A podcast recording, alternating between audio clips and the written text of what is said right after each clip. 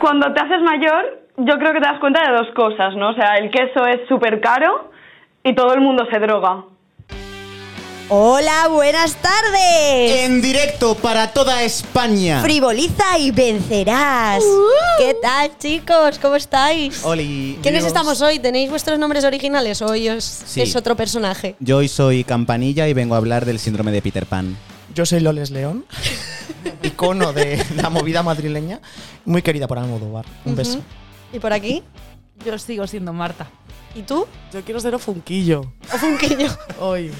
Un señor que envejece, pero envejece bien. ¡Ole! Y Yo es lo que venimos a hablar hoy, de envejecer. Bien Exacto. o mal, pero de envejecer. Venga. El tema de hoy es. Ser adulto, ese gran drama, ¿cómo era? El drama de, El ser, drama de adulto. ser adulto. Y de hacer un podcast. Fijaros si es un drama que no nos sabemos ni el título y fuera de coñas es el primer podcast en el que metemos sustancias espirituosas. Ese es el o sea que si oís un clic de vez en cuando es agua O sea, Vale. agüita con misterio. bendecida. Bueno, Fran quería empezar hoy con una Loles pregunta. León. Perdón, Loles León quería empezar hoy Sí, con una porque pregunta. Yo soy una persona muy risueña, le gusta mucho la cháchara y quiero empezar a preguntaros. Quiero empezar preguntándoos, ¿cuándo os disteis cuenta de que erais adultos? Uh, Así una rondita para calentar. empezamos bien. Empiezas tú, mi niña. Yo, eh, yo sigo sin considerarme adulto.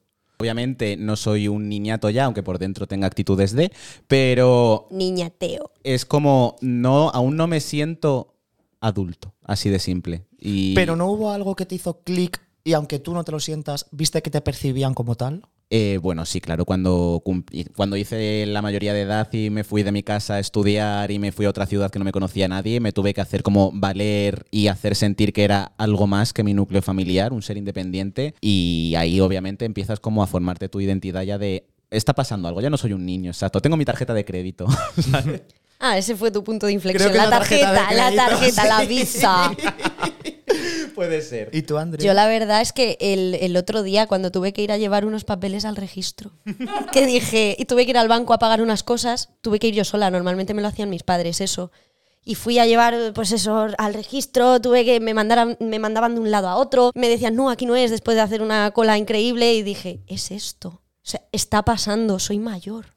Porque en general yo no, yo no he notado ese salto. Para mí seguimos teniendo, todos los que estamos aquí, 15 o 16 años, y yo me, me he estancado ahí. Sí. Yo no, no paso página. ¿Y tú, mi ¿Y Martita? vosotras? Yo tengo el drama de, mm, de cuando fui a hacer la compra por primera, una de las primeras veces y no estaba el detergente que mi madre usa en casa. Dije, jo, Tuviste que elegir tú tuve qué que elegir detergente. porque claro, ya eres mayor, te toca elegir el detergente. y eso es un dramote. ¿Y no te ponen muestras de ropa para saber cómo huele? No, no, total. Claro, vas allí en el pasillo y te ves diciendo, yo quiero el que mi madre me pone. Señora cajera, por favor, socorro. Huélame la ropa. ¿Y tú, Martis? Yo, yo, a, a mí me, me gustaría no considerarme adulta porque ser adulta es una mierda. Eh, Ole, dilo. creo que el momento en el que te das cuenta es cuando ves los extractos de tu cuenta y ves que hay más cargos de supermercado que de discotecas. Bueno, claro, porque vosotros sí que habéis vivido solos. Sí. A- Álvaro, bueno, perdona, ¿quién eras tú hoy? Campanilla, ¿no? Campanilla. Campanilla eh, y las Martas han, han vivido solas. Sin, sin nadie. Fran y yo no, todavía no. Eso no ha pasado.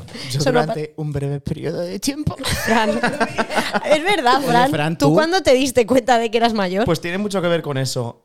Tiene que ver con mi odisea de eh, cuatro días en Madrid. Nos la puedes contar porque a mí me parece muy interesante y muy Venga, divertida. Vale, pero vale, y, y ya lo hilo con la primera vez que me sentí adulto por fuerza mayor. O sea, eh, bueno, pues yo eh, tuvimos, tuve que ir a la universidad, ¿no? Porque terminamos las clases y yo tenía, o sea, el bachillerato, y yo tenía como mi sueño de toda la vida de ser artista. Yo quería ser artista, yo quería tal. Y la única forma de ser artista y no sentirte un parguelón es tener la carrera de Bellas Artes, porque nos han inculcado mucho lo- eh, en la carrera, ¿no? El- Sí. Tienes que tener una carrera para ser una persona de bien. Ahora entraremos en eso. Y bueno, claro, yo llegué a Madrid, a mi pisito, jijijaja, con una compañera de piso que se llamaba, no lo pienso decir, ni siquiera la inicial inicial, fíjate No lo que se te lo digo, merece. el No de se lo gay. no se lo merece. Y nada, yo llegué y bueno, estuvo muy bien la, la- la gente de clase, majísimos, un besazo.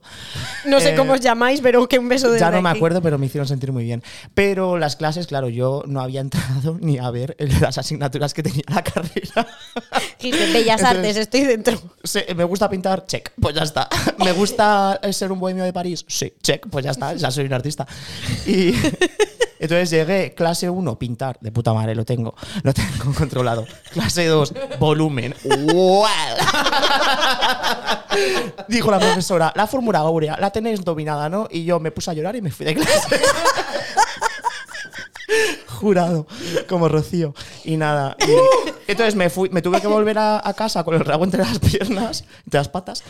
Y ahí fue cuando me di cuenta de que era un adulto porque tuve que, cancelar la matrícula de Madrid y a la vez eh, apuntarme a la carrera de Toledo para no tirar el año, que al final me gustó mucho, pero eso es otro cantar. Entonces, al hacer todo ese trámite de ir a hablar con, pues eso, a la administración, a miras que no quiero, es que tal, ¿dónde está tu cuenta? ¿Dónde está tu tal? ¿Cómo te llamas? Todo ese No lo sé, no sé nada, solo quiero irme de aquí. todo ese papeleo eh, para mí fue como un choque con la realidad, ¿sabes? De decir, hostia, es que ahora yo respondo por mí mismo. Si no quiero perder este año, yo soy el que, el que me saco las castañas del fuego. Exacto, exacto. Y me di cuenta de que ser muy amable y hacerte el tonto es lo mejor que puedes hacer en la vida para que te, para que te ayuden. A mí me ayudaron un montón. Poner- bueno, poner yo, cara de co- de yo soy de la opinión de que no tomarlo por norma, pero cuando es necesario, montar un pollo. Pero pollo mal o pollo como Fran. Pollo, pollo crítica constructiva. Pollo como tú en el banco hace poco, Álvaro, Eso, puede eh, Joder, tía, me has leído la mente.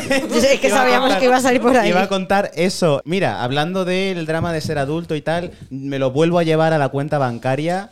Cuando yo vivía en Barcelona, en la Independencia, porque es cuando estaba viviendo solo, yo tenía las llaves de mi casa, me autogestionaba, etc. Pues me robaron la cartera Ay, sí. y me robaron, miento, me robaron el móvil y detrás del móvil tenía el DNI y la tarjeta de crédito. Entonces no tenía dinero en efectivo, tenía facturas que pagar eh, y me fui al banco. Claro, eh, mi único mm, documento acreditativo de identidad en aquel momento era el carnet de conducir y en el Santander me dijeron que no valía. O sea, tú con el carnet de conducir puedes viajar por la Unión Europea, pero te dicen que no eres tú, no tenemos cerciorado que seas tú. Y entonces no me quisieron dar el dinero. Monté un pollo, monté un pollo nivel cuando se podía escupir en el suelo. En plan, que sean se ustedes podía. conscientes de que me están dejando sin comer, porque no entendían que no tenía el DNI ni nada. Fui a poner una denuncia, todo, toda esta gestión, me renové todos los documentos. Otra vez que también pedí la cartera, pero luego volvieron a aparecer dos. O sea, cuando te metes esto en la burocracia y en el sistema, eh, sobre todo cuando hay dinero de por medio y registro civil, creo que ya es un de repente, uff, es que esta- antes mi padre se encargaba de esas cosas o mi madre se encargaba ni de esas siquiera cosas. sabía que se tenía que renovar como, el DNI. "Uh, Total. Es que lo del DNI. Sacarte las castañas del fuego cuando eres consciente Sí. de que lo estás haciendo, creo que es un buen paso de metamorfosis coso medianamente adulto. Ya. Sí. Y cuando la cagas y no llaman a tus padres, no tienes miedo de que llamen a tus Exacto. padres. Porque Esa- eso también es un dramita. Que tienes 16 años y está in- involucrada la policía de por medio y dices, van a llamar a mis padres. Y ahora hay veces que dices, por favor, que llamen a mis padres, puede alguien llamar a mis padres y eso no va a pasar. Ya dependes de ti, tu super- supervivencia es tuya. Y a mí eso me gusta en parte. A mí me gusta. A mí me gusta, pero hay veces que lo Es, es pasas un ar- regular. es un arma de doble filo. Es Sí, mira, filo. aquí Campanilla un día, que igual se pasó con los polvos mágicos, eh, apareció desmayada en cierta calle de la capital y vino una ambulancia. Yo pensaba, yo estábamos mirando nosotros, en plan, ¿eres tú? ¿Eres Campa- tú? Campanilla es ella. Eres tú. Y entonces, no me acuerdo cuándo pasó esto. Pero, y entonces apareció una ambulancia y la ambulancia dijo, oye, que, que eres mayor de edad, que no hace falta que llamemos a tus padres. Y yo, no hace falta. Me- Llame. No hace falta de que ha aparecido semi-inconsciente en la Gran Vía, ¿sabes? Y gracias a ser ¿Eso te ha adulto, pasado a ti? ¿Tú apareciste inconsciente en la Gran Vía? Y por esto me falta un cacho de ceja. Está Pero, eh, ¿por qué nos estamos enterando ahora de esto? Estos lo sabéis, señores. No, tío. Eh, Real Madrid Salque 04, me atrevería a decir 13 de mayo de 2020. No, perdón. No puede 15, ser. 15, 15, 20 de mayo. Qué No. fuerte. Fue, fue duro el Una golpe, ¿eh? semana, una semana después de cumplir los 20 años. Me hostié.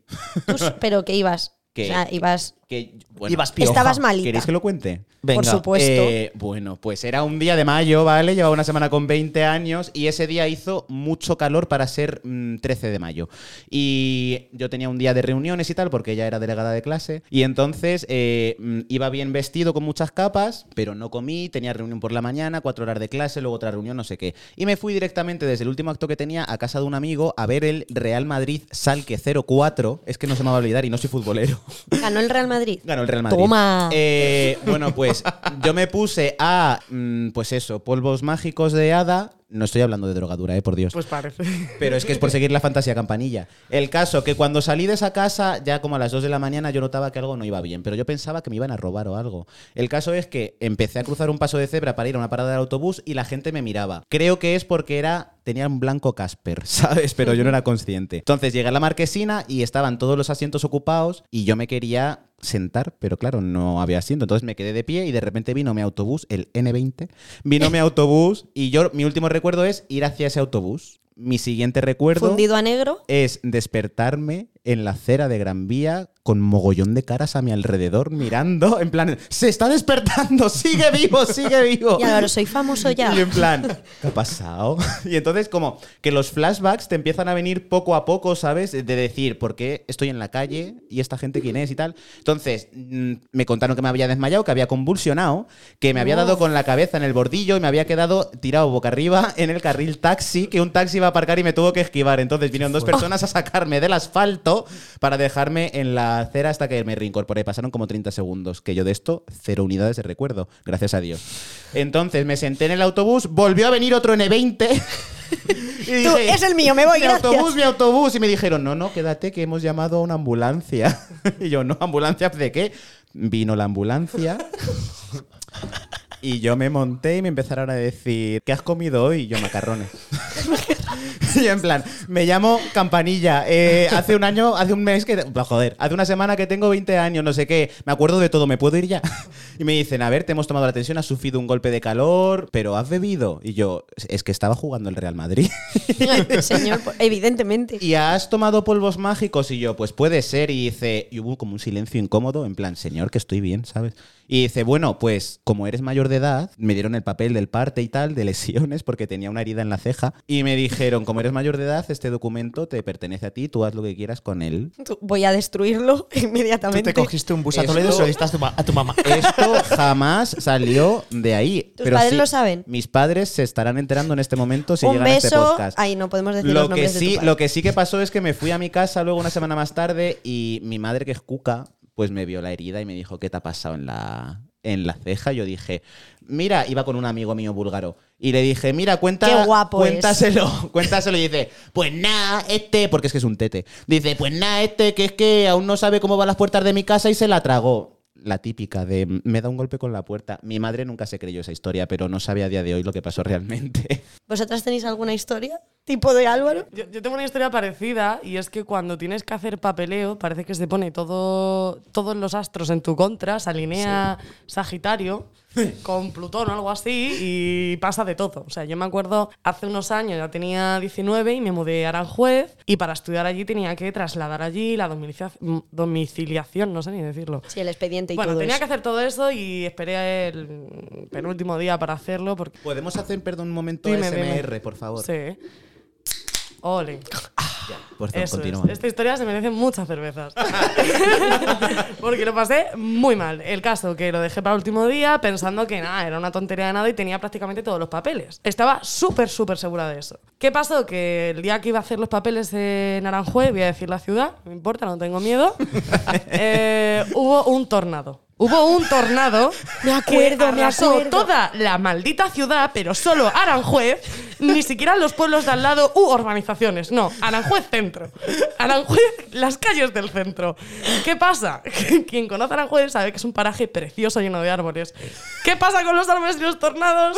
no es nada bueno. Malas sea, no se llevan bien. Toda la ciudad estaba caótica, bomberos por todas partes, las calles cortadas, árbol- ramas de árboles milenarios por toda la ciudad y yo tenía que hacerme los papeles. no, no pude, cerraron todo y tuve que, que- que llorar Me muchísimo. día imagino a. Marta con los papeles Con por los toda papeles Aranjuez, doblados, diciendo, mojados y pero todo. Es urgente. diciendo, ¿pero qué ha pasado aquí? Es urgente. Llamé a mi abuela corriendo, claro que mi abuelita vive allí. Y mi abuela dice que no había sido nada, que había sido cuatro, cuatro gotas, un poco de aire. Y le dije, asómate a la viento ventana solano. porque ha caído la de Dios. Claro. y esta es mi historia. Esta es mi historia, No hay Patricia. nada comparado con la guerra. en la guerra sí que había tornados, de verdad. Yo me imagino a la abuela de Marta así, Aranjuez destruido y Marta con sus papeles mojados y doblados. Y la abuela, pero qué pensás. Tornado, Vete a dice, que se lo digan a los de Belchite. Y tengo, tengo otra pregunta. Yo voy a ir soltando preguntitas. Porque. porque sí, avance, porque- que avance. Eso. ¿Cómo pensabais cuando erais más jóvenes en comparación con eh, a vuestra edad actual? ¿Qué pensabais que ibais a, a tener ya?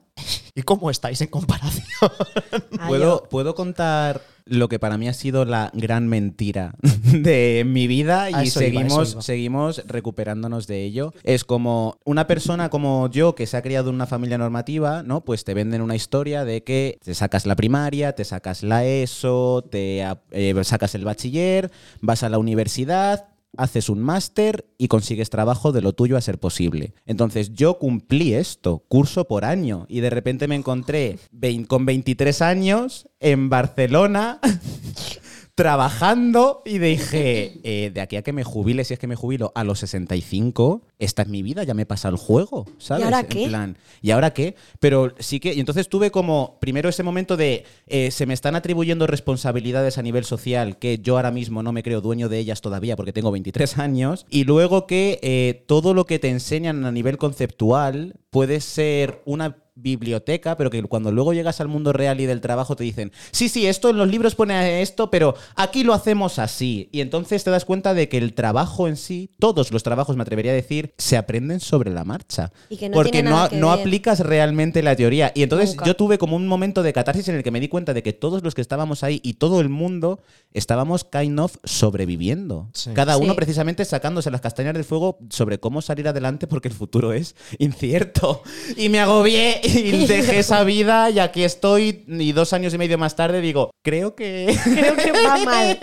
El ritmo va ¿Qué mal. tendría que haber hecho? No lo sé, no lo sé. Es, es un drama, sí, sí. Yo pensaba que los adultos, para mí un adulto a lo mejor era personas con 25 años, mm, nos estamos pasando los niveles chicos, pero yo pensaba que un adulto de 25 años sabía lo que estaba haciendo y que lo tenía todo de como estructurado, de, vale, lo que has dicho tú, de tengo mis estudios, tengo incluso mi pareja, mi casa, mi trabajo y todo bien, y mi perrito, pues feliz por mi casa, y que sabían de qué iba el tema. Y, eh, Pero y es que no tienen creo- ni idea. Perdón que te corte, que en- pasaba mucho con nuestros padres, que igual tú les Sí, veías cuando eras más claro. pequeño, y igual no tenían 25 años, tenían 30, pero en cualquier caso, pensabas que ellos sabían lo que estaban haciendo. Y cuando creces te das cuenta de que De tus no. padres también son personas, no son solo padres, ¿no? Y que también tenían sus miedos, sus inseguridades, Mm. sus gustos, sus hobbies, sus pasiones, sus mm, todo. Entonces, esa, esa ruptura de, de- de la realidad, de de repente no ver a, ver a tu padre como- o a tu madre como una persona y decir, hostia,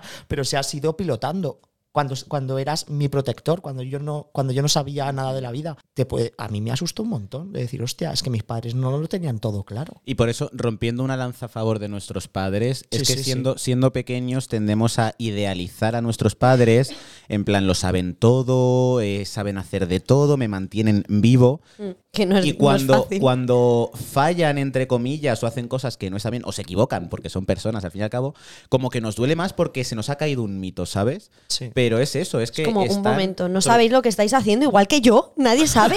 nadie, nadie sabe. Exacto, entonces todos esos traumas que nos han causado, pues mira, chico, hay que Os perdonamos. hay que frivolizar un Yo, poco. yo quiero mira. seguir con qué pensaba cuando era pequeña que iba a tener cuando tuviese 20, mu- 20 Sí. ahora. 20 ahora. 20 ahora mismo, 24. sí. ¿Cómo te veías? ¿Cómo me veis? Es que, joder, me ha gustado eso. Sí. Pues me veía igual que Andrea, con, pero sin pareja, no sé, como con un pisito, con un perro, un gato, muchas plantas. Sí, sí, sí, sí, sí, y, y fumando mucho, es verdad. Pues lo tienes. Pero porque era- lo tengo, es verdad, ahora mismo sí. Ah, muy mal porque te- buscar inconscientemente he ido siguiendo ese camino para poder tener eso, aunque luego cuando lo he tenido me he planteado decir, tío, vale la pena este esfuerzo, de verdad. O sea, verdaderamente quiero esto. Y ahí el punto de inflexión, que se me ha ido un montón. ¿Y dónde? ¿Y, do- ¿Y dónde? no y sé do- a dónde quería ir, sé, sé que tengo una cosa en la mente. No, pero- Entonces, ¿dónde te ves de aquí a otros 10 años, por Eh, ejemplo? Claro, va, va cambiando un poco el tema, porque, bueno, cuando eres pequeño quieres, sí, tener tu independencia y como las series o las películas, ¿no? Pues eso, eh, salir, tener amigos, tener un trabajo guay, si puede ser una revista de moda mejor, ¿no? Por, por pues, todas estas películas que he consumido. Total, total. O ser princesa de Genovia, sé. Mira, es que ojalá, es que ojalá. Es que eso yo no lo encuentro en Infojobs. Es que ya no nos va a llegar ni la carta de Harry Potter ni nos van a decir a los 18 que somos princesa de Genovia. Es que se nos ha ido toda la mierda. Mi plan A, B y C se han Lo que no sale en la peli de tener tu pisito es que tienes que limpiarlo, poner la lavadora y todo esto. Y, y no salir por decir, no, es que tengo que. Quedamos para hacer la compra. O sea, mis últimos planes con una amiga que vive aquí cerca es quedar para ir al Unide a ver si rebaja en algo. Gracias, Unide. o sea. Pero en ese sentido yo creo que también Y tiene... hablar con el charcutero y, y que nos rebaje un poco en el queso. Porque el queso Que es muy caro. El Nos queso hemos es hecho caro. de ese señor nos da queso gratis. para probar. Magnífico. que en ese sentido yo creo que también es muy importante lo que nos lo que lo que o sea cómo pensábamos que íbamos a ser Eh, claramente estábamos influenciados por los adultos que conocíamos en ese momento no al final queríamos pensábamos que ser adulto era el tipo de adultos que conocíamos que teníamos en nuestro entorno entonces ahora te das cuenta de que puedes ser adulto de muchas formas que ya no hay las mismas metas que cada vez se persigue menos el casarte y tener hijos sabes que cada Vuestros vez padres es que no sé a qué edad se casaron, pero mis padres a mi edad ya, se- ya eran novios y yo tengo 26 años, el año, el año que viene se casaban. sí sí sí Mis padres a mi edad ya estaban casados. Es que es Los eso. también. Y tenían yo creo que también Claro, y de repente- Ya tenían un hijo de 10 años. Pero no podemos hablar Dios ahora mismo. O sea, ha cambiado todo muchísimo. Y ha habido otro punto de inflexión que es el, el ACIBC de COVID, me refiero, no de Ah, sí. Cristo. Entonces, que va a ser otro punto de inflexión en este sentido, creo yo. Me he dado cuenta durante todo este discurso que uno también de los puntos de inflexión, a lo mejor, que te hace replantearte el qué he hecho con mi vida, es eh, a los veintipico. Tener mucha responsabilidad. Es cuando, aparte, aparte, pero es, es cuando tú a lo mejor estás viendo la televisión. A mí me pasó que cuando yo tenía Ay, cinco años, ay, a lo ay, mejor, sé por dónde vas a ir, Cuando sí. yo tenía cinco años, yo recuerdo estar viendo OT. OT. Es que y es entonces total. tener, tener de referencia a Chenoa, Bustamante, Gisela, etc. Y de repente. Eran mayores para eh, ti. 20 años más tarde sale, Sí, sí, o sí, los que sí, fuesen sí. 20 años más tarde, sale OT 2017. Y entonces ves a gente de tu edad más o menos, e incluso más joven que han cumplido los 18 ese año, siendo la Chenoa y la Gisela del momento, y dices, este podría haber sido yo, pero no. ¿Qué he hecho con mi vida? Entonces, yo ahora sinceramente tengo un envidia, envidia mala. Cada vez que, cada El vez que enciendo la tele y veo a alguien que es más joven que yo o tiene mi edad y está, eh, como diría la, la chica esta que es no es Sofra, pero también es eh, en plan, she's an icon, she's a legend and she's the moment, ¿sabes? En plan, pues... Idiomas, querida. Pues Oh cuando hay alguien de mi edad o más joven que lo está consiguiendo y yo no, me estoy replanteando todo el rato el qué he hecho con mi vida. ¿No os pasa a vosotras? Sí, sí, sí, sí. Constantemente. Pues me voy a poner yo ahora un poco pedante eh, hablando de Venga, y, David Bisbal. Vamos a abrir otra vez ese melón. No, no, no, no, no, no, me voy a ir un poquito más atrás. Me, me voy a ir al renacimiento. Otra Pero vez. no, porque es muy importante que nuestros 22 años o nuestros 25 años no son los, los 25 de nuestros padres, pero tampoco van a ser los 25 de, de los TikTokers de ahora, ¿sabes? Ajá. Entonces es muy, es muy importante tener eso en mente de que tenemos que ponernos las lentes de la edad con la que estamos percibiendo a las personas. Porque tú y yo, Andrea, que somos, eh, éramos estudiantes de humanidades, eh, recuerdo cuando nuestra profesora, un besazo, no voy a decir nombre por si no, te- no quieres, pero... Pero que te lo doy igual, lo doy, guapa. Un besazo. Recuerdo cuando nos habló de Bernini y nos Sí. dijo que con 22 añitos esculpió una escultura que no voy a decir cuál es porque me ofende. Es que- porque me ofende que lo podáis googlear y ver que ya era un genio a esa edad. Pero es que igual él con 22 años ya era un señor con los huevazos, ¿sabes? O sea, para, para, para esa época. Y que ya la viejo. Claro, a esa claro, edad. claro, ya era un- ya era un la hombre. esperanza de vida, ¿cuánto era? 30 años. Exacto, ya Chico, eh, eh, tenía eso que tener eh, tres hijos y, y un nieto con 22 Claro. años, yo qué sé. Entonces, eh, ha cambiado mucho la vaina y yo personalmente, con mi edad. que Pero no- tampoco les llegaban recibos de la luz en aquella época. Bueno, es que eso sí, también tiene que ser un recibos drama. de Yo no me velas. independizo por eso. Es que el otro día, hablando con un rumano, me dijo que allí en Rumanía es como. Se llama la, Berninis. la idio- no, se llama Michael o Micael, no lo sé. En la idiosincrasia de Rumanía ahora mismo es que si tú eres hombre, a los 25 años se te considera un full growth adult.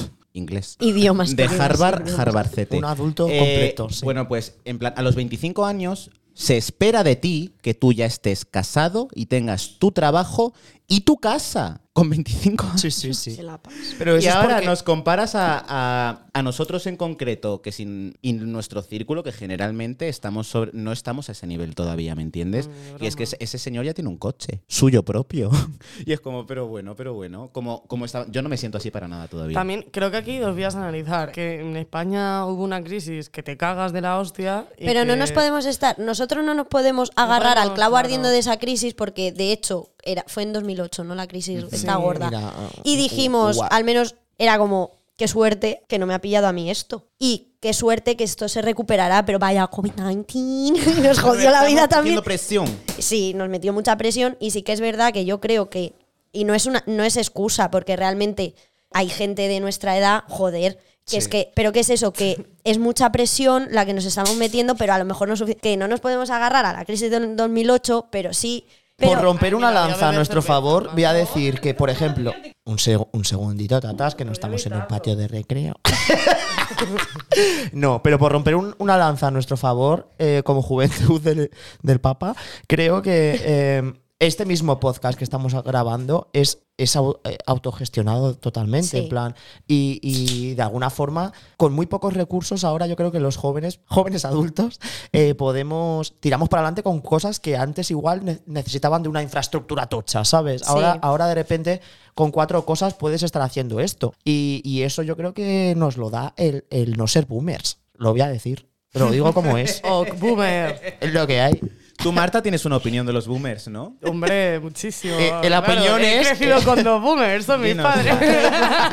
pero es que ahora somos nosotros. Pero es que lo peor es que a mis padres eh, se lo digo, lo de que son boomers, baby boomers. Y. Eso son los chicles, los chicles. Claro, claro, y no se enteran de nada. Y es una coña constante en mi casa con mis hermanos. Yo quiero decir. Ser hija de boomer es una presión constante de tienes que tener tu casa, tu trabajo fijo, vivir el sueño americano, ¿vale? Y Sueño manchego. sueño manchego de casa, tierras y un buen y trabajo. ganado. La oliva, Y, y eso es, eso es. Y una simiente. queso. No, yo quiero hablar de, de la ruptura que hemos tenido también con la realidad. Pensaba hablar de la ruptura de Chenoa. Bueno, mira, sí, quiero, mira, la verdad es que sí. Mira, sinceramente, quiero hablar de la ruptura de No, No, puede salir quiero- esa señora en todos los podcasts. Quiero hablar Vamos a de dejarla que- descansar. Quiero hablar de que tenemos 26 años. No. Bueno, vale, tenemos 20 y pico años. Yo tengo 24. Bueno, pues tenemos entre 24 y 27 años. Eh, no te pases. Tenemos entre 24 y 27 años aquí. Sí. Y nosotros, ya hay gente de nuestra clase que iba conmigo a clase que se ha casado Y tiene y hijos. tiene hijos. Pues te Pero voy a- ¿esto qué Te voy a es? decir una cosa, qué asco. Pues, pues sí. A mí me da miedo Pues sí. eso, ¿eh? Me hace replantearme mi vida. Cago tu puta madre. ¡Lo dijo, lo dijo! Un saludo, ¿eh? Un saludo. A la ¡Oh, enana. Dios! Esto lo vas a cortar, Hombre, ¿no? claro que lo voy a enana. Pero es que me tenía que quedar a gusto. su hija. O sea, ¿de qué vas, tía? Primero, no invitándome a esa boda. Que esta no, chica se están concreto- Ah, ¿Se han casando. casado? Porque... Pues porque Hombre. quería, pues porque es gente que es De bastante religiosa y querían meterla en caliente, ya está, y te casas. Pero a mí me está causando un, un drama interno Sí. que tú, con mi edad, te estés casando. Pero es que no es solo eso, hay otra que se quedó embarazada, la muy casquivana. Y está, y está embarazada otra vez. y ya ha tenido el Y bebé. está embarazada otra vez. Y va por el segundo hijo. Sí. Que ha tenido ya la parejita. Feliz, Con feliz. 26 años tiene la parejita. Pero ¿esto qué coño es? Pero si te das cuenta. Que yo no es- tengo ni un perro. Eso ahora. ¿Eso qué es?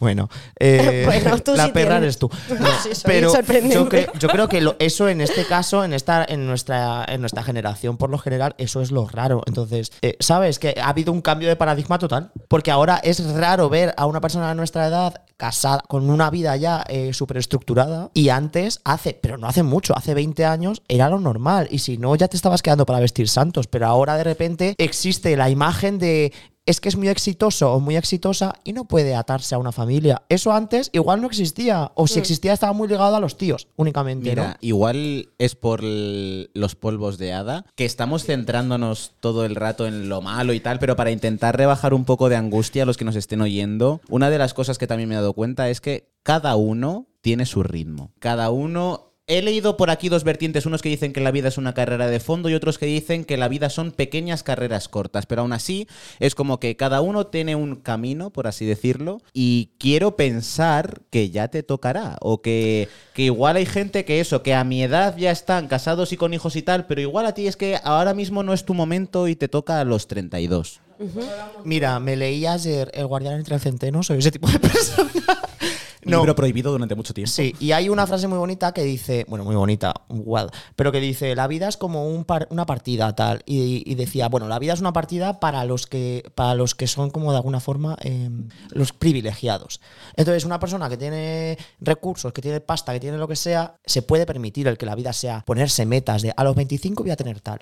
Pero claro, una persona que, que tiene que luchar por el hecho de salir de casa de sus padres, la vida no es una partida, la vida es una putada. Entonces, creo que enlaza mucho con lo que estás diciendo. Hay ritmos, tío, y los ritmos los marca mucho los privilegios. Eso es así. Claro, hay, hay que recalcar un poquito que todos los que estamos aquí sentados eh, venimos de una familia medianamente normativa, clase Bueno, media alta, España. Yo la verdad es que para poder irme a España. vivir... Me refiero- O sea, para irme a vivir sola tengo que trabajar, no tengo que pagar yo y... Sí. Esto es así, o sea, creo que estoy un poco más alejada de... O sea, estoy más cerca de la realidad que Fran está describiendo. O sea, ser pobre. De hecho, eh, me, O sea, la me realidad di es cuenta, ser pobre. me di cuenta de vez en cuando de lo pobre que soy, ¿no? Eh, son como pequeñas cositas que te van pasando y dices, siento que tengo, soy muy afortunada y que tengo de todo, porque tengo un trabajo, tengo un piso, tengo... Puedo ir tirando, como quien dice. Entonces se me olvida que soy pobre. A veces se me olvida. A mí no se sí, me pero olvida. de aquí, de aquí enlazamos también Y que- cuando se me acaba el gel y digo, hostia, hay que ir a comprar. Uf, y tengo que ver cuánto, cuánto puedo gastar esta semana. Digo, joder, que soy pobre tú. Es- pero es que eso, eso, no no, eso no es mucho tampoco. No tiene que ver tanto con que seamos adultos también, Sí. sino que aquí se mete otra baza que son los trabajos precarios a los no, que los, ya no jo- solo. los que no, somos yo creo que es un poco de la clase de la que perteneces metidos. o de dónde sales, como Fran estaba diciendo, como estaba apuntando, ¿no? De- y, y del hecho de pensar que el gel es algo a tener en cuenta, ya te está hablando de que no estás en una clase con muchísimos a ver, he dicho gel porque me di cuenta No, no, no, cualquier cosa, decir- pero que te estás duchando y dices, hostia, tú que soy pobre. Sí, pero ¿Sabes? que hay Tranquilamente, gente ¿no? que igual- No- que hay gente que la vicisitud... Tienes que rebajarlo con agua, el gel de la ducha. Hoy en tacaños extremos. No, pero que hay, ge- que hay gente que igual su dilema es que jet privado cojo hoy, ¿sabes? Ojalá, Sí, sea- claro. ojalá fuese Entonces, ese mi O sea, problema. me Para refiero esa que gente, cuando para era esa más gente- pequeña sí que pensaba que cual- eh, te esfuerzas y consigues lo que quieres. ¿No? Exacto. Sí. O sea, exacto. ese mito, ese mito y esa idealización ¿no? del futuro y de- Sí. del Sí, propio y lo- trabajo y de que el trabajo te dignifica y todas estas cosas lo que, que no- hablábamos Pero, joder. antes. que nos suelen vender, ¿verdad? Sí. Pero lo que hablábamos antes es eso de tú estudia, eh, sé responsable, esfuérzate, A lo que tienes que hacer haz y lo vas que a tienes llegar que lejos hacer en la vida. y entonces Bueno. serás un triunfador. por huevos, Y mira, claro. pues no, y no, sinceramente y de repente no. te encuentras con un Estudiando medio millón de personas con una carrera como tú y dices, bueno, medio millón O- que están Sí. peleando por cuatro huecos. En mi caso me encontré con un jefe que se aprovechaba de las leyes del momento o de las alegalidades del ¿Te tocaba? momento. Sí, No, sección no, me precariedad refiero- laboral. Exacto, exacto, para hacerme un contrato de mierda. Entonces yo estaba haciendo una labor por la que me había formado durante años, en plan carrera máster y tal. De repente me vi cobrando una miseria, la mitad de ella en negro y se me iba más de la mitad del total en el alquiler de Barcelona. Es decir, mira chicos, yo he hecho mi parte del trabajo, ahora si lo que me he encontrado es un puto timo, no es Sí. mi culpa, ¿sabes lo que te quiero decir? Entonces es como, también es que aquí ya estamos hablando igual de más cosas que es lo que viene siendo siendo adulto y nos- igual estamos rozando otros pantamos. ¿Qué os parece si hablamos de lo que viene siendo? Os tengo una pregunta. Hay que frivolizar. ¿Qué os da más miedo? sí, sí, ¿Qué sí, os da sí, más miedo? más serio. ¿Morir o envejecer? Abro tema. Envejecer. Envejecer. De hecho, eh, vi- vimos lo del castillo flotante, la película está... El castillo Ambulante. Ambulante. Mágicos. y a la chica la convierten en vieja, lo que estaba contando, Sí, hombre, sí. por favor, escuchar. Entonces, esa noche soñé que me hacía vieja. Lo que el futuro Pero que me pasa constantemente, que me miro en un espejo y estoy arrugada, no tengo dientes y he envejecido fatal y mucha ansiedad. de crepúsculo. A mí, lo- a mí me da miedo envejecer mal. O sea, porque envejecer, sinceramente, no me da miedo. No es una cosa de lo típico, eh, que Álvaro sé que sí que opina esto de, de no quiero envejecer porque seré feo y estaré arrugado y ya no seré bello. A mí eso me, Lo me da un poco igual. en mis notas. A mí eso me da un poco igual. A mí lo de ser una vieja pelleja eh, de metro cincuenta, la verdad es que me apasionaría que pasase. Pero que pudiese caminar bien, hablar bien, pensar bien, a mí eso me encantaría. O sea, estar súper arrugada, ser la típica vieja, fea, súper bajita Sí. y escuchimizada, a mí me encantaría, porque mi mala leche estaría justificada, es como soy vieja, puedo hacerlo. Bueno, yo tengo terror a gritar. arrugas. O sea, sí. Pero el tema Sí, de sí, morirme mm, me da mucho más miedo porque me puedo morir ahora mismo. Y eso sí me asusta. El no haber vivido lo suficiente como para yo sentir que mi vida ha sido algo. Pero ¿cuándo sabes que es lo suficiente? claro, nunca va a ser lo Claro. suficiente. Yo tengo dos cosas que decir en ese sentido, que es una, estamos rodeados de iconos que murieron jóvenes y se idolatran por morir jóvenes, y eso Amy. al final lo que hace, bueno, Amy, eh, generación del 27. James Sí. Dean, eh, Marilyn Monroe, o sea, al final, quiero decir, ¿tú te imaginas que Marilyn Monroe hubiese muerto con 98 años? Pues seguramente a día de hoy se habrían miles de fotos de ella, vieja pelleja, y habría, se habría convertido igual en un meme o en Perdona, Audrey, ridiculizada. eh, Audrey Hepburn. Sí, pero Audrey Hepburn Ah. era una persona maravillosa. Pues eso, pues sí, porque Marilyn bien, no. ¿eh? Pues, por- pues porque, ¿sabes qué? Porque Audrey, creo que ahí entramos en sensualidad. Audrey Ay, sí, no que- vendía nunca, eh, vendía dignidad, que eso es otro Belleza. tema. Vendía clase, vendía tal. Entonces podías tener 60 años y ser igual de delgada, igual de tal. Y decían, qué bien, qué bien ha envejecido. Igual Marilyn, si, si lo que era el cuerpo del deseo, igual con 70 años no es el cuerpo del deseo de nadie. Amanda y entonces Lepore. se Bueno, convertiría, mira a claro. Sofía Loren. No, no es Sofía Loren. Sí, sí. Sí, Sí, sí, sí, Sofía Sofía Loren. Vale. Sofía Loren ahora está muy mayor. Y es muy guapa. Eso Y ahora más creo que, que se convierten en iconos. Entonces, eh, mucha gente como que se convierte en un atractivo eso de dejar un bonito cadáver. Coño, si es que hay hasta un dicho. Muere rap- vive rápido, muere joven y deja un bonito cadáver.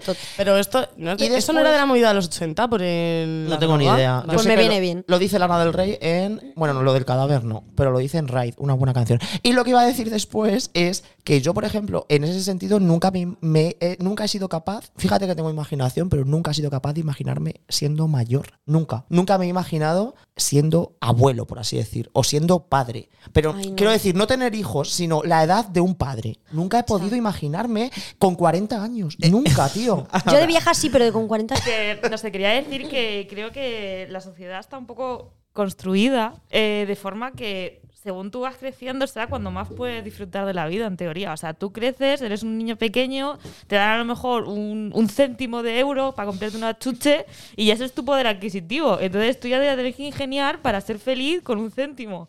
Entonces, tú vas creciendo y al final llega el momento de la vejez, que es la jubilación, que ya tienes todo el tiempo libre del mundo, ya lo has hecho todo.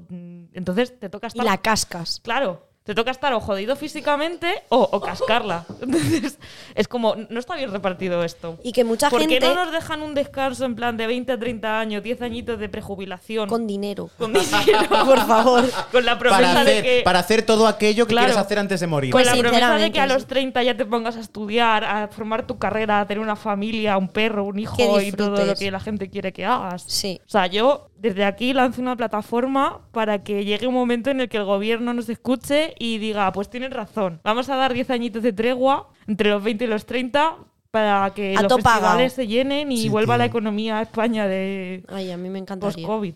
Me Sí, gusta. como media plantilla de De Podemos. hecho, es un tema súper importante en la ONU, Marta. Están tanteando ahora todos los países hablando de que a los 25 te dejan tocarte los huevos. Hasta los 30. Marta, te lo Te mereces. dan 5 años. Se está hablando ¿Sabes ya. las tablas de multiplicar? Es que- es hora de festival. Eh, es cierto que siendo los 20, ¿no? Es como la edad plena, rollo. Ya no somos unos niñatos, somos medianamente independientes, tenemos alguno criterio propio, etc. Algunos. Y, y entonces. eh, Sí que es cierto que esto como que se está alargando precisamente, y en esto se diferencia de la época de posguerra, por ejemplo, que la treintena todavía aún se puede disfrutar.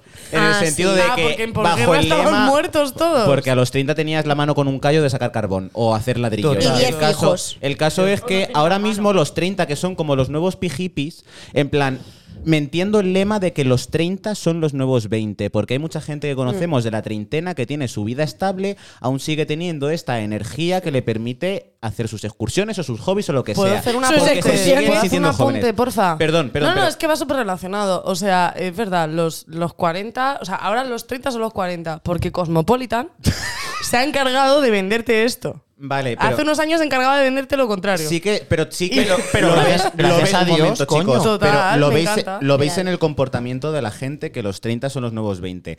Te compro ese lema, pero lo que no te compro es que los 40 son los nuevos 30. A los 40 estás jodido. A los 40 te das cuenta que has dejado de ser joven ya para siempre, que a algunos igual se siente realizado, otros se dan cuenta de que sus sueños de la infancia no se han cumplido ni, Ni se van se a cumplir. Entonces es como la crisis de los 40. Sinceramente, chicos, no me veo ahora mismo a los 40. Prefiero, tiene más sentido en mi cabeza suicidarme a los 30. Perdón. Gemelas. No te suicides porque te puedes morir, querido oyente. Pero se me viene a la idea lo de acabar a los 39 y O decir, sea, no pienso te cumplir escucho, 40. Te escucho, Álvaro, y siento tus palabras y las hago mías, de verdad. Porque cuando te escucho solo pienso en ese señor de 40 y muchos, divorciado, pasando una pensión a su exmujer, con dos hijos a los que no ve nunca, y bailando, tirando ficha a Tokiski, y dices, hostia, yo no quiero acabar como él. O sea, pero, no pero quiero. vosotros no os podéis suicidar. Pero al te- menos no los dos. Uno de vosotros dos, eh, si ninguno estamos casados a los 40, uno de vosotros dos se tendrá que casar conmigo. Eh, está firmado por ahí. No sé dónde De está. ser hija de boomer te hace querer casarte. Eh, con e- claro, que no. hombre, no, digo. Pues mira, siempre nos ha dado mucho asco, creo, y puedo Y hablar miedo, por todos. miedo. Sí, eh, el típico señor este que está, señoro, que está en la discoteca, que ya está peinando canas, si es que las peina. Que igual del no barrio tiene, de Álvaro, Que igual no tiene nada que peinar. Que igual no tiene nada que peinar. Vaya por Dios. Pero bueno. Y que lleva su camisita de. de yo qué sé, veces, del de coronel cuadros. Tapioca, imagínate. Bueno. Oye. y sudada por la cocaína. Morada. Sí. Y, y el pantalón este ap- apretado, abrochado, la talla 38, eh, por debajo de la barriga. No sé si me. Todos tenemos en mente al señor. ¿no? Lo tenemos. Y quiero romper un- una lanza a favor de ese señor. Porque, porque claro, porque ese señor eh, ahora mismo está totalmente descontextualizado. En plan, a él le vendieron que iba a ser un American Psycho, en plan, iba a ser un tiburón de los negocios. Y de repente llegó. En Tecnocasa. Claro, y de repente llegó y dijo, hostia puta, pero si yo lo, pero si yo lo que quiero, si es que yo con, con 25 años estaba trabajando para Caja Rural, si es que ahora lo que quiero es tomarme unos cubaticas con mis amigos y ver cómo camelan los chavales. Entonces, me parece súper bien, estoy muy a favor de que existan esos señores en nuestros espacios de fiesta. Pelirrojo, estamos hablando del pelirrojo. Por ejemplo, descanso de los 20 a porque los lo 30. necesitan, porque igual les han robado a ellos lo que nosotros estamos viviendo y reivindicando, que es que puedes ser adulto y pasártelo bien, puedes ser adulto y seguir viendo Disney, puedes ser adulto Claro. y seguir pillándote una curda, puedes ser adulto y no tener una responsabilidad que no te compete. Eh, ese señor igual lo único que quiere es meterse una loncha de coca y, y perrear Y vivir. mm, a Lola Índigo. Eso es. Y está ¡Eh! muy bien. Por este señor. Yo te aplaudo, Francisco. Yo creo que y sí. lo que antes me daba eh, asco, miedo y rechazo, ahora quiero ser eso. Y es que nos va a pasar porque Sí nos lo están soy. robando tiempo de fiesta. Exacto. Pero no Entonces- vamos a hablar de eso. Hay Sí, que- sí, no, vamos por a hablar de Tampoco eso. vamos a hablar de Por eso hay que reivindicar la figura del señor o señora mayor. Claro, ahora, que pro- somos nosotros. Claro, que nos produce pena porque vamos por ese camino. Y, yo, y recordad que Es nuestro. un antisistema, un radical. Recordar que nuestro Es un bar de pasado, confianza, nuestro bar de confianza, un día les, pre- les preguntaron cómo está el y dijeron unos chiquillos más jóvenes que nosotros.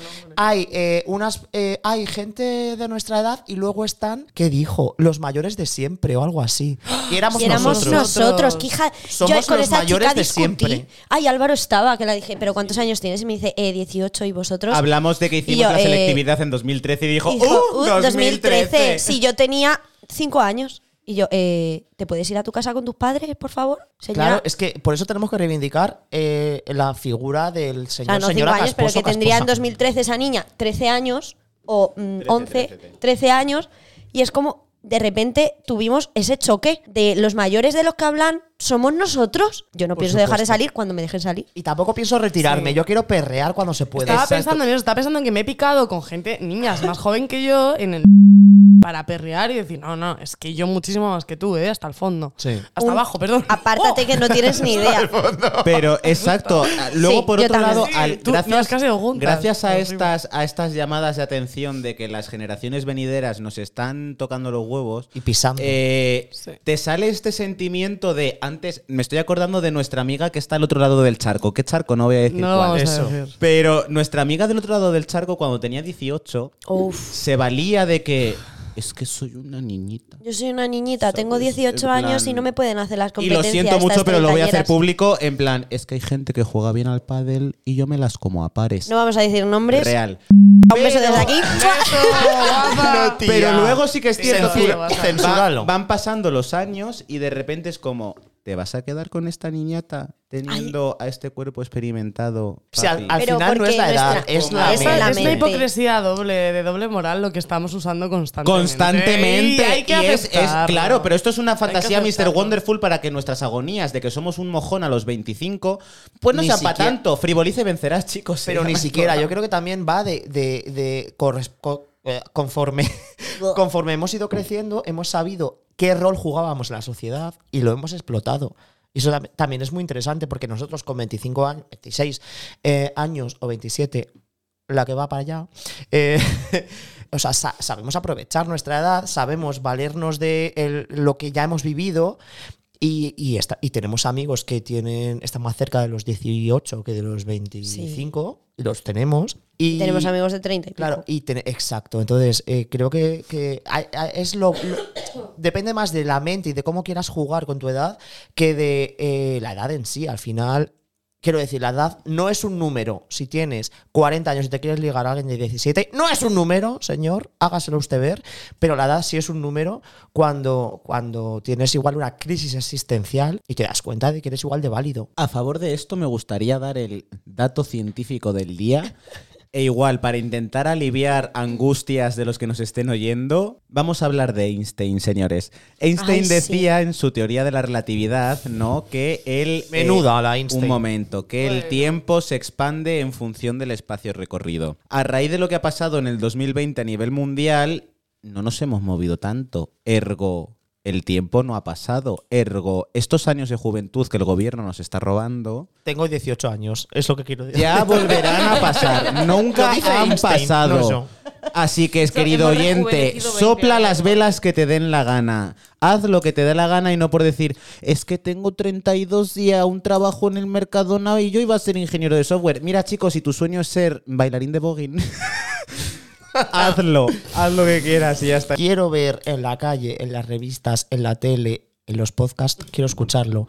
Quiero ver más caras colgonas, más manchas, más arrugas, más canas, más calvas. Quiero, quiero vejez. ¿Ah, Porque- sí? por- sí, porque así, me, Ah, sí. porque así me, me podré imaginar cuando yo sea viejo. Porque es que, quiero decir, es, es real. O sea, si al final tú no tienes. Necesitamos referentes para todo. La vieja de Y si- Titanic sí. toma y referente. si tú tienes a una, a castillo- una tía No, espera, voy yo. y si tú tienes a una mujer mayor o un hombre mayor que está siendo exitoso, que está yéndose a bailar con las amigas, a jugar al, al blackjack, a tomarse una copita, a tomarse un té y está siendo exitosa, al final no te va a dar, no va a haber tanto estigma con la edad. Más gente de más edades. Eso es lo que quiero. Un beso. Vamos a acabar el podcast dándonos un mensaje para nosotros Me- de dentro un de mensaje 10 para mi yo del futuro.